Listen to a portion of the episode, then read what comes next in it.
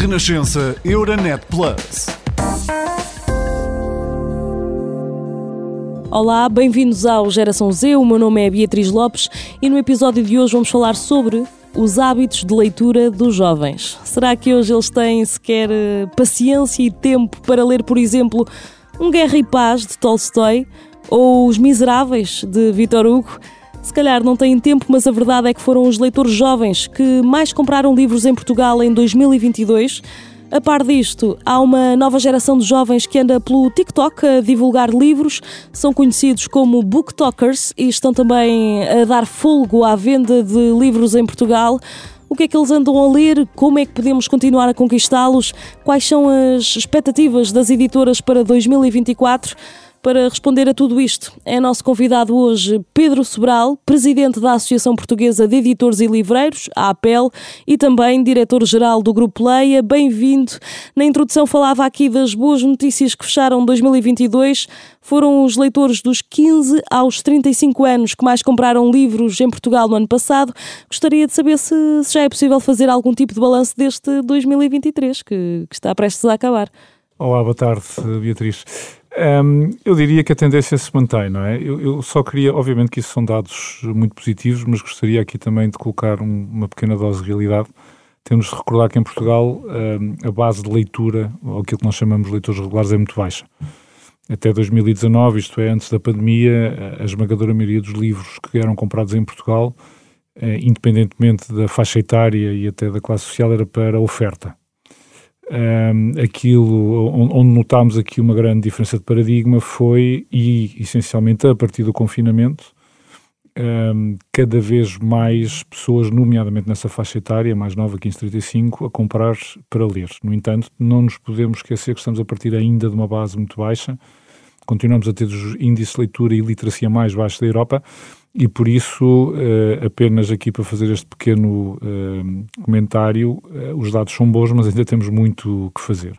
2023 apresenta mais ou menos a mesma tendência, o mercado continua a crescer, menos que o ano passado, no ano passado ainda cresceu dois dígitos, este ano diria que o mercado livre em Portugal acabará com um crescimento de 4 a 5%, e diria também e sim é notório continua a crescer nessa faixa etária dentro dos segmentos uh, que estes uh, jovens mais leem, que são essencialmente a ficção no seu, no seu geral, uh, aquilo que nós editoras chamamos de young adult, isto é, são aqueles aquele tipo de conteúdos que faz ali um crossover entre os 13, 14 anos até diria 19, 20 e depois também continua a haver uma grande, uma grande procura de mangás, graphic novels, isto é, a procura de conteúdos, até muitos deles clássicos, uh, em formatos diferentes daqueles que eram habitualmente consumidos em Portugal.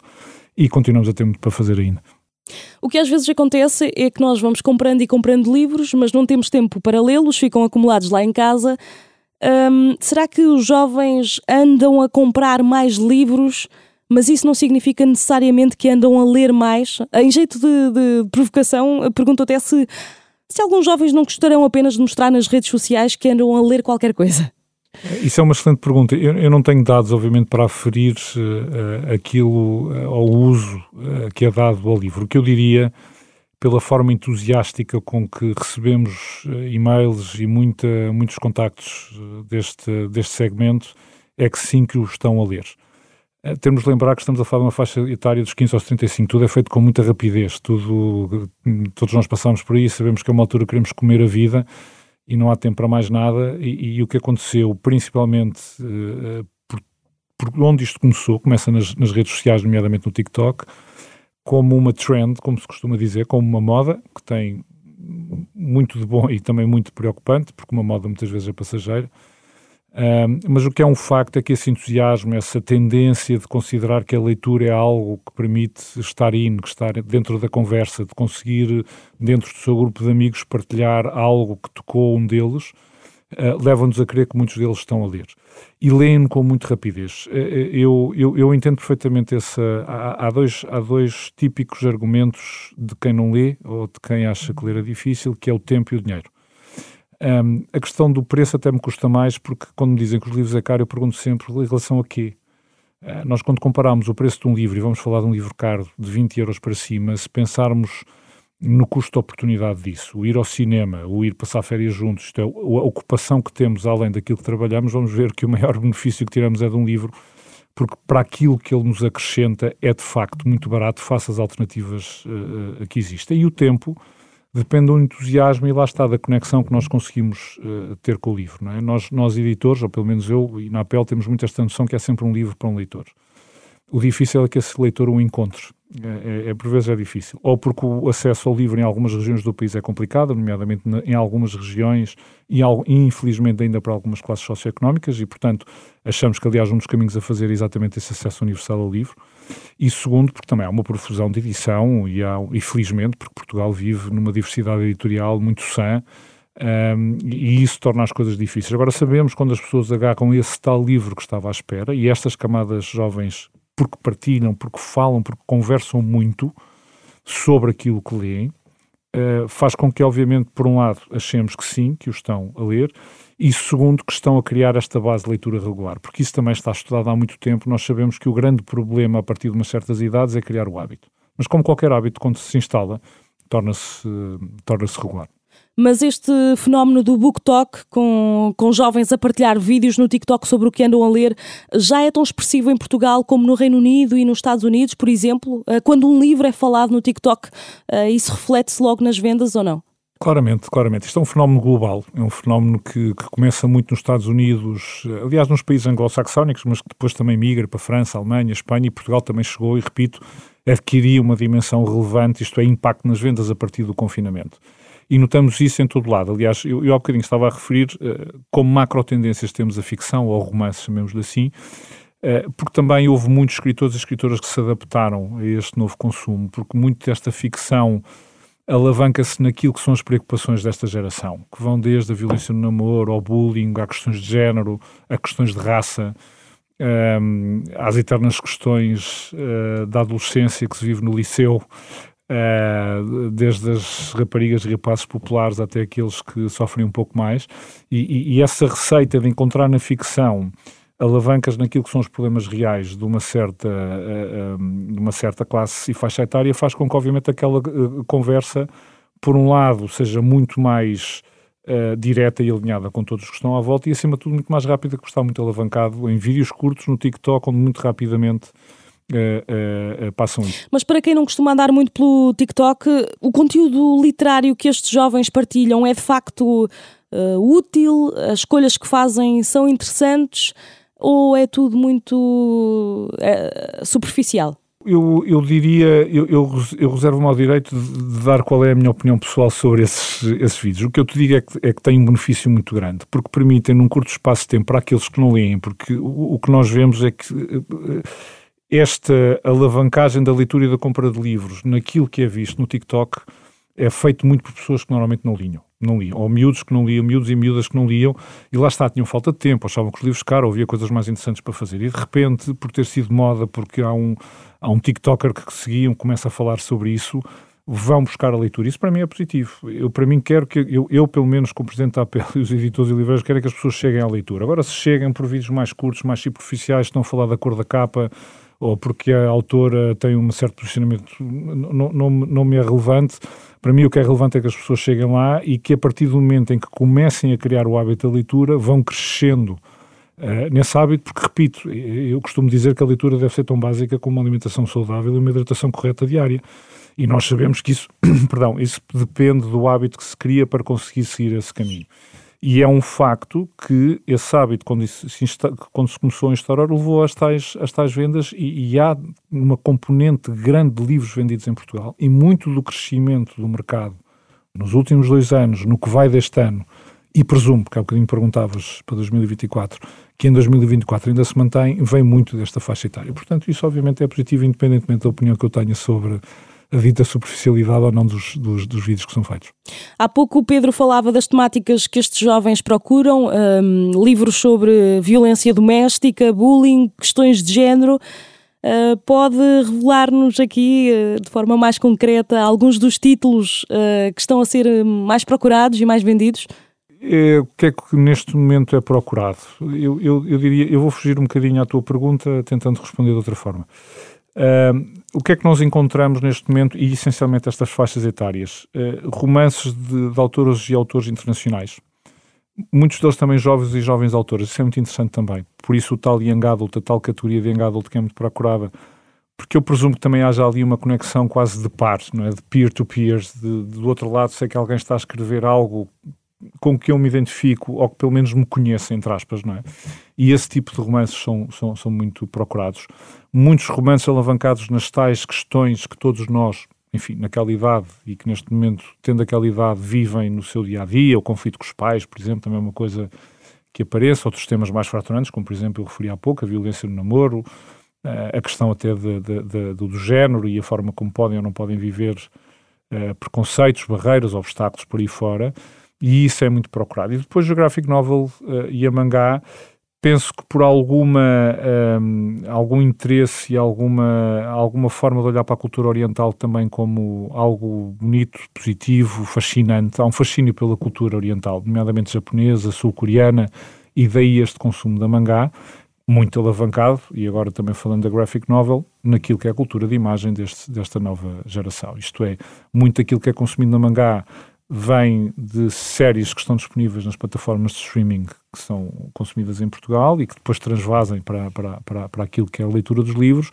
e a graphic novel, porque de facto estamos a falar de uma, de uma geração que já nasceu mais com a imagem do que com a palavra escrita, e por isso a, a novela gráfica é um, é, um, é, um, é um formato que muito imediatamente é, é, é identificado por esta geração e, muito mais importante, é consumido com muita rapidez. Uh, e aí temos clássicos uh, que têm vendido muito bem no, no formato Como novela gráfico. Uh, eu lembro-me, por exemplo, do, do, Homo Sapiens, do Harari, não, não falarei de um clássico, mas não estamos a falar propriamente de um livro com... É um livro com alguma densidade, grande, lá está, que precisa do seu tempo e da sua solidão para ler, e a sua, o formato novela gráfica vendeu muito bem. Há dois ou três livros de Júlio Verne, outros clássicos, transgeracionais que agora também estão a vender muito bem novela gráfica. E, e, e, obviamente é esta faixa etária que procura e que tem interesse em chegar aos clássicos, isso também é um sinal muito positivo, através de um novo formato, porque lá está, a cultura visual é para eles eh, muito mais uh, facilmente identificada do que única e exclusivamente a palavra escrita. Mas eles não estão cansados do papel? Não estão cansados do papel. Há aqui questões, obviamente, que têm de ser vistas. Uma delas, a pirataria. Eh, é um, é um, problema endémico naquilo que são os conteúdos. Uh, tu que trabalhas nesta área, uh, presumo que também seja sensível à matéria, mas todas as pessoas que trabalham na área na indústria criativa sabem que a pirataria tem, é, é nefasta.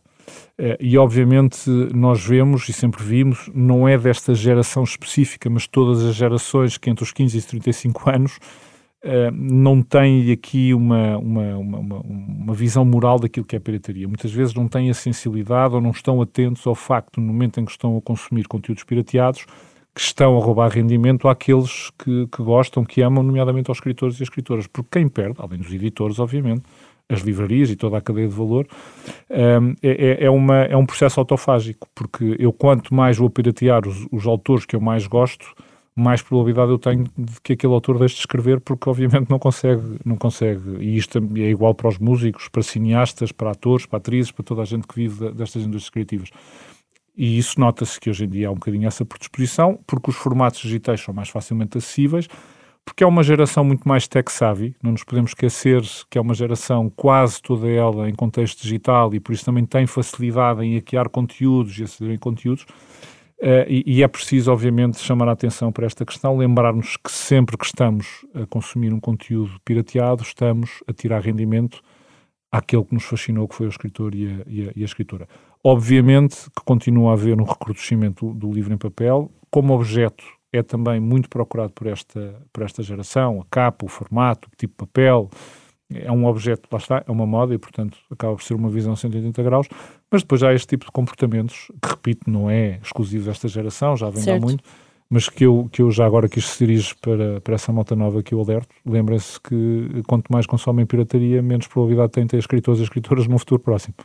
Falando agora de notícias menos boas, foram recentemente divulgados os resultados do PISA 2022, o programa da OCDE que avalia a nível internacional o desempenho dos alunos de 15 anos tal como aconteceu na matemática e em ciências, uh, também na leitura, que é aqui o que nos importa, pioramos.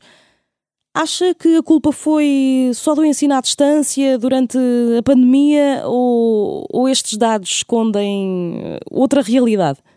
Um, a pandemia apenas os enunciou. Uh, eu penso que aquilo que é o, o, contexto do ensino à distância meramente digital, muitas famílias em contextos espaciais complexos e difíceis, obviamente que, que, que teve um peso, mas eu penso que apenas eh, pronunciou mais essa tendência negativa. Uh, a questão da leitura, a APL, não sei se sabes, mas no final de agosto fez um grande evento chamado Book 2.0, The Future of Reading, ali no, no, no, Picadeiro, juntamente com o Palácio do Belém, e tivemos ali um dia e meio a discutir o futuro da leitura e o futuro do livro. E uma coisa ficou assente, e é curioso porque foi transversal a todos os oradores, desde escritores, escritoras, investigadores nesta área, editores, livreiros, até do próprio Ministério da Educação recebemos isso, que a escola neste momento não tem a estrutura necessária para que a leitura e para que o livro seja basilar na formação de um jovem. O que é que eu quero dizer com isto? Ponto 1, um, os currícula. Nós hoje olhamos para aquilo que são os livros obrigatórios e muitos deles estão desfasados daquilo que os miúdos querem ler. Há um enorme intervalo entre o gosto por um certo livro, por um certo autor e aquilo que depois são obrigados a dar. Eu utilizo a palavra obrigados porque é outra coisa que foi transversal a esta conversa é que quanto mais obrigamos a que a leitura seja feita torna-se um sacrifício, não é? Mais afastamos uh, esta geração da leitura. Eu que sou um leitor compulsivo, recordo-me que só chego aos Maias muito mais tarde porque nem queria ver os Maias quando dei no liceu, pela forma traumática como foi passada, escalpelizada, cortada, Uh, e isto, obviamente, tem, tem de mudar, porque há também, e agora olhando para o lado mais otimista, há uma série de, de, de, de estudos e há uma série até de pilotos que mostram quando pedimos, por exemplo, ou, ou, ou, sabemos o que é que os miúdos querem ler, a partir daí é possível dar a língua portuguesa, que é fundamental, é basilar que todos nós, na escola pública e privada portuguesa, aprendamos a interpretar um texto, a perceber o que é que é a definição vocabular, a forma gramatical, como podemos depois,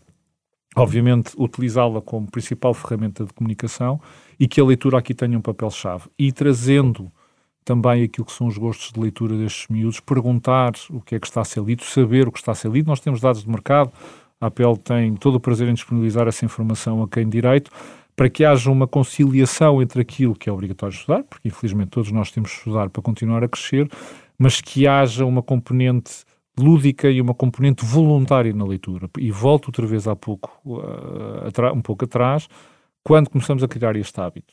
Obviamente que a partir daí ganhamos leitores. Se nós disrompemos este hábito, e infelizmente a escola portuguesa tem causado esta disrupção negativa, estamos a afastar leitores. E acabo por dizer uma coisa: é também muito pacífico nos vários estudos que são feitos que de um ano, até de seis meses, até aos sete, oito, nove, dez anos, somos leitores compulsivos. Estamos a descobrir o mundo, estamos numa explosão de curiosidade e, e, quando temos acesso ao livro, quando o livro nos é fácil, porque temos em casa, porque temos na biblioteca, porque temos na escola, há uma tendência de ler muito. A partir daí, quando entramos num processo de escolha racional e, e tendemos, ainda somos muito novas para fazer boas escolhas, é a escola, e, e, aliás, aqui dos seis meses aos 7, 8, 9, 10 anos, aqui o papel dos pais é fundamental em nutrir este gosto pela leitura. A partir de um certo momento é a escola que tem esta maior preponderância. E se na escola esta obrigatoriedade de textos que, que, com quem nada se identifica, como é que nós vamos querer nesta nova geração identificar-se em algo que existe nos Lusíadas, como é que nós queremos ir ao meio da Garré e às viagens na minha terra e encontrar ali alguma coisa em que eles se identificam, é muito difícil depois aos 18, 19, 20 anos pedirmos uh, a, a, muita gente voltar à leitura e dizer é por aqui. E, e acabo por dizer uma coisa, desculpa, mas isto é um tema que, que me é caro.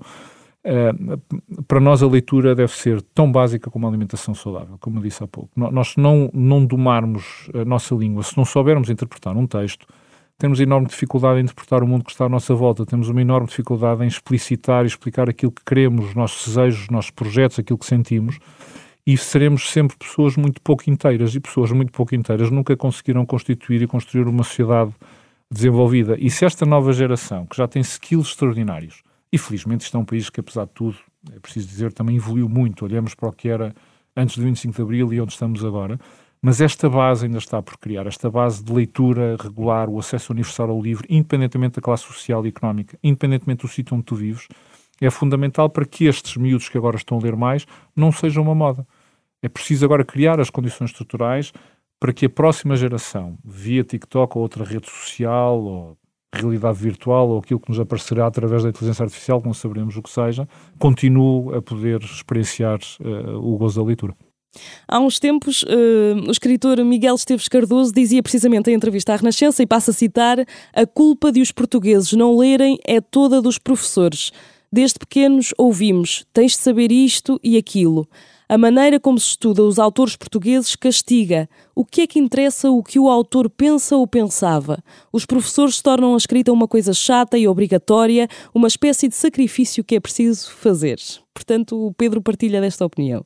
Só há aí uma coisa que eu acrescentaria. Não diria que a culpa é toda dos professores, porque este hábito da leitura é um hábito voluntário. No final, no final, não podemos encostar ninguém à parede e obrigá-los a ler. E por isso, não diria, acho que a escola, e não é só os professores, mas a escola, começando até nos próprios currículos e a forma como está estruturada, tem aqui um, um, estão neste momento a contribuir negativo, negativamente para os hábitos de leitura. Isso, isso, isso, é claro como água. Acho que existem outros contextos, eu vou referir a, um que já referi aqui, o acesso universal ao, ao, ao livro. Nós, quando eh, olhamos para o país eh, de norte a sul, do litoral para o interior, vemos que existem muitas zonas que não têm livrarias, não têm pontos de acesso ao livro. E onde as bibliotecas têm um papel fundamental nessa intermediação.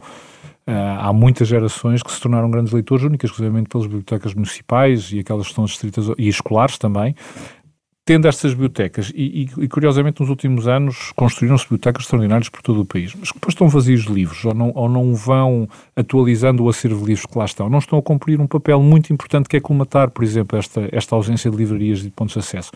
E isto para mim é tão importante como professores entusiasmados e capazes de, obviamente, envolver os miúdos da leitura. Portanto, eu não diria que seriam só os professores, com certeza poderão ter aqui um papel negativo, também sabemos que muitas vezes estão mais ocupados com carga burocrática que lhe é metida do que propriamente a fazer aquilo que, que é fundamental, que é ensinar as novas gerações, mas existem também aqui uma série de fatores. Ainda temos uma base, base uma base pequena de leitores e é fundamental ir além disso, apesar de perceber eh, aquilo que Miguel Esteves Cardoso, porque de facto a certa altura é muito chato estar a pensar o que é que alguns escritores no século XIX pensavam uh, sobre a literatura e sobre a cultura portuguesa.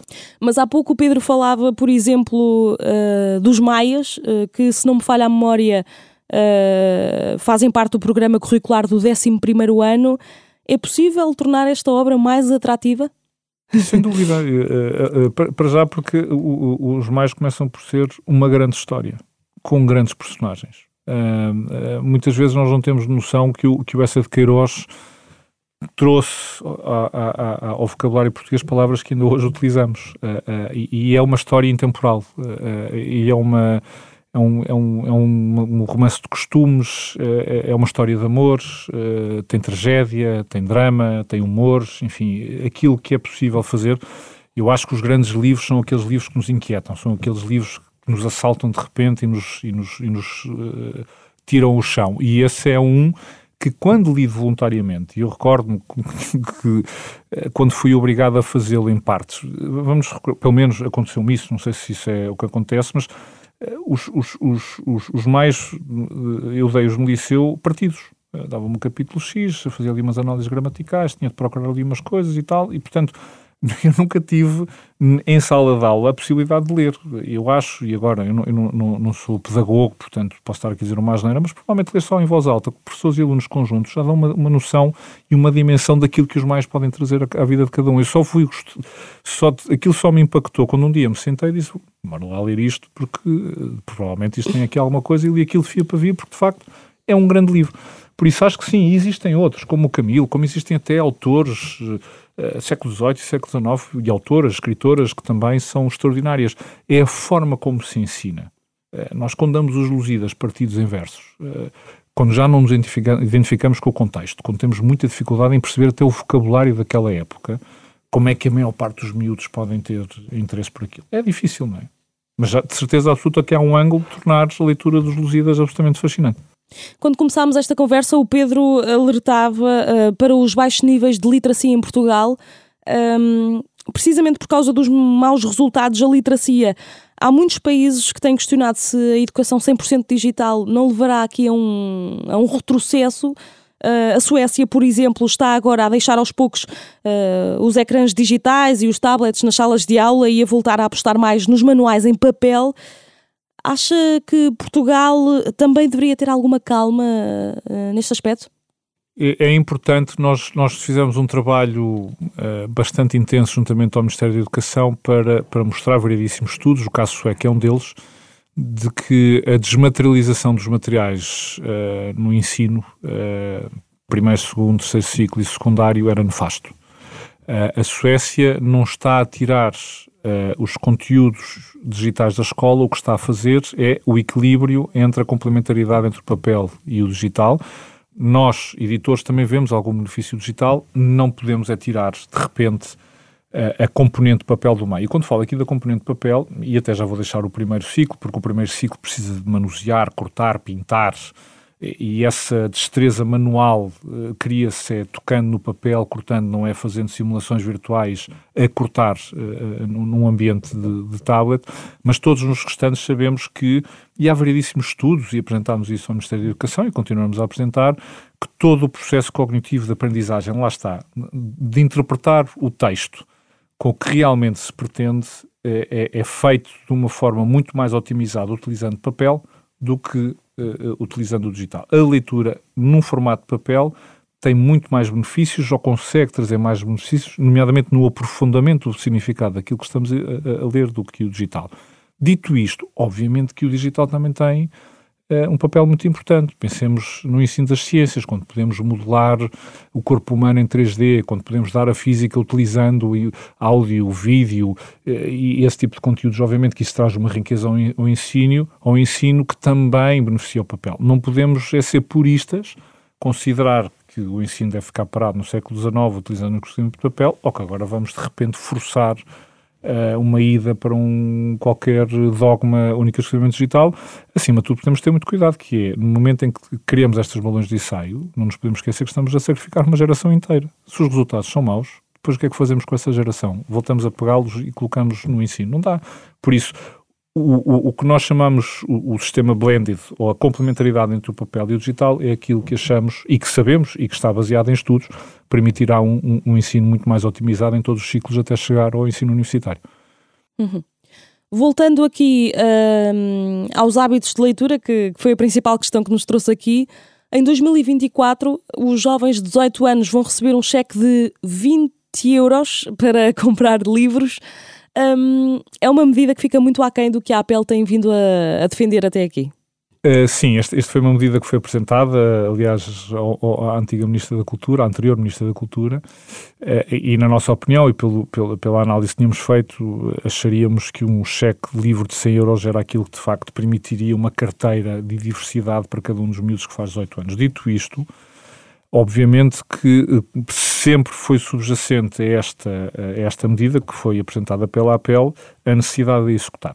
Para nós o que é importante é executá-la, isto é, tê-la, fazê-la acontecer e, mais importante, porque estamos a falar de miúdos de 18 anos, que seja simples para quem vai redimir o, o, o, cheque livre e também que seja fácil para o livreiro que vai ter de descontar aquele, aquele, aquele cheque. Isto é, que todo este processo seja um processo simples porque muitas vezes temos medidas politicamente razoáveis, bem pensadas, que depois são um desastre na sua execução. São um autêntico pesadelo quando, quando queremos usufruir ou quando os beneficiários da dita medida precisam então eh, eh, de usufruir. E tivemos, literalmente no, no último ano e meio, a trabalhar com o Ministério da Cultura e com várias estruturas do Ministério da Cultura para que este processo fosse simples. Isto é, que para cada miúdo e miúda que vá descontar o cheque, o cheque livre seja intuitivo, seja fácil e não tenha grandes barreiras e que depois os livreiros também possam, obviamente, uh, conseguir descontar o cheque, isto é, receber esse tal apoio uh, que tu agora estavas a referir. Esta simplicidade obriga a muita complexidade por trás.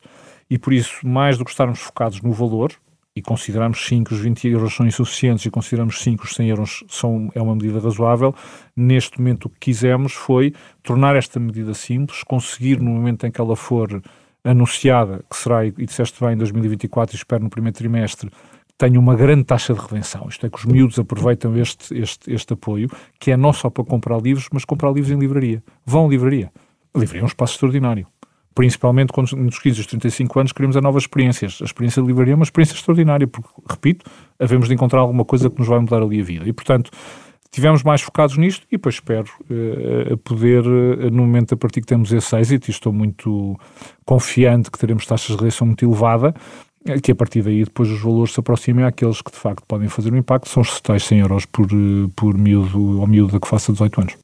E de que forma é que será execuível? Falava uh, da importância de ser um processo rápido e fácil. Uh, nós agora ainda estamos a ultimar os últimos, os últimos detalhes, mas basicamente aquilo do lado do utilizador, que eu acho que interessa, a parte do livro era demasiado aborrecido para estar aqui a ocupar o vosso tempo, mas basicamente é, uh, haverá, será um sistema online onde, onde validará o facto de estar a fazer 18 anos naquele, naquele, naquele ano, neste caso 2024, introduzirá, introduzirão um elemento que veremos se é o número de identificação fiscal, será a chave móvel, depois isso logo se verá, e a partir daí é gerado um QR Code, esse QR Code vale 20 euros, que poderá ser descontado em todos os pontos de venda aderentes que estarão registados na plataforma, isto é, os livreiros e todos aqueles que vendem livros estarão depois na plataforma a dar alta para poder receber. É um processo muito, todo ele muito simplificado, eu, pelo menos, a arquitetura que foi desenhada juntamente com o Ministério da Cultura e as suas estruturas uh, satisfaz-nos.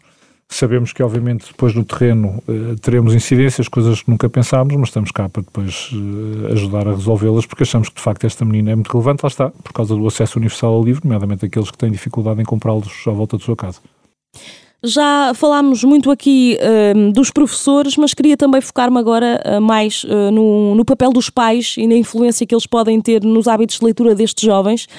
Fui lendo, enfim, alguns estudos sobre esta matéria e um dos dados que mais me chocou foi o facto de, no ano 2020, 61% dos portugueses terem admitido que não leram um único livro em papel foi pelo menos isso que revelou um inquérito conduzido pela Fundação Gulbenkian e pelo Instituto de Ciências Sociais da Universidade de Lisboa.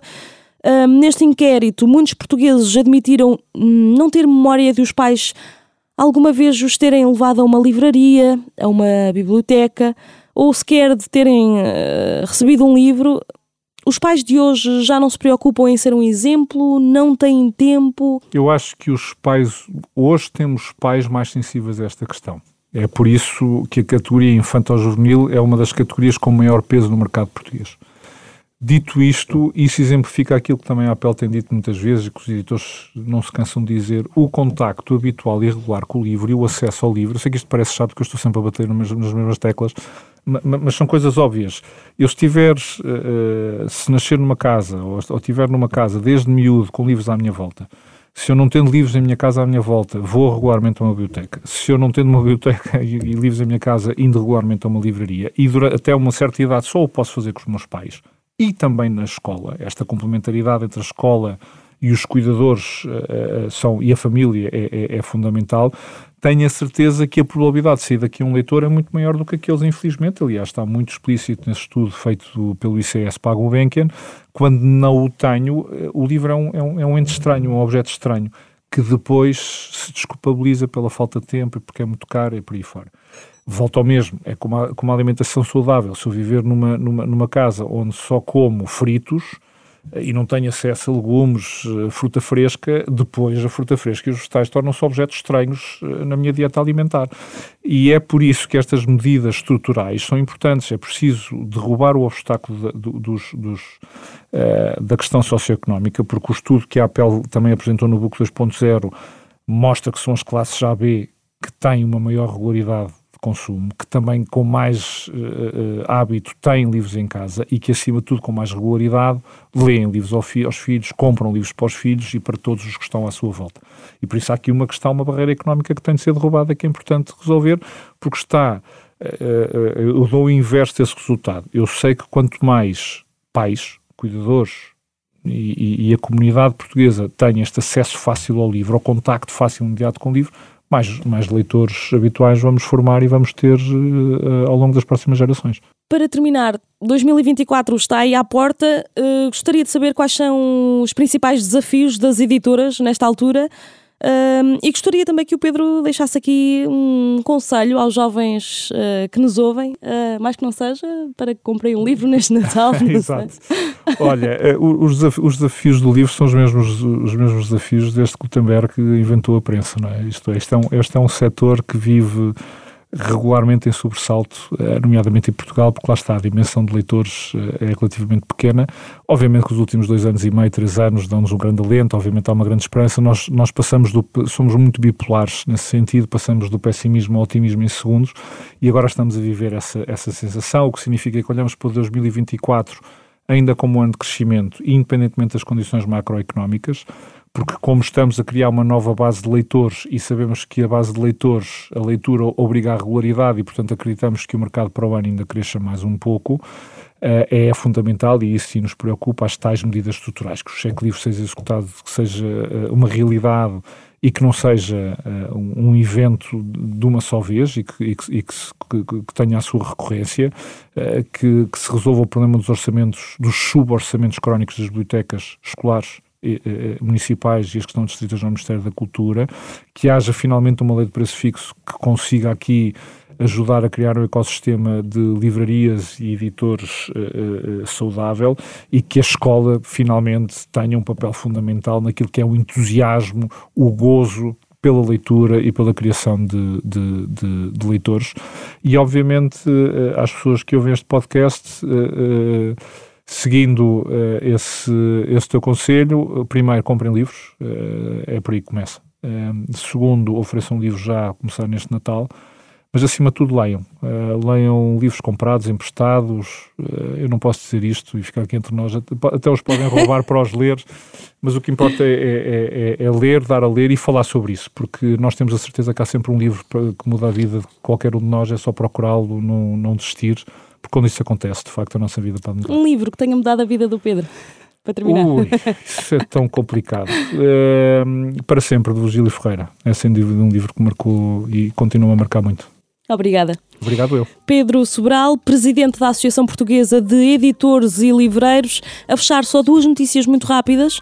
A má é que este foi o último episódio do Geração Z deste ano.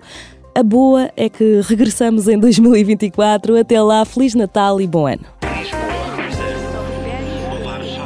Renascença Euronet Plus, a rede europeia de rádios para compreender melhor a Europa.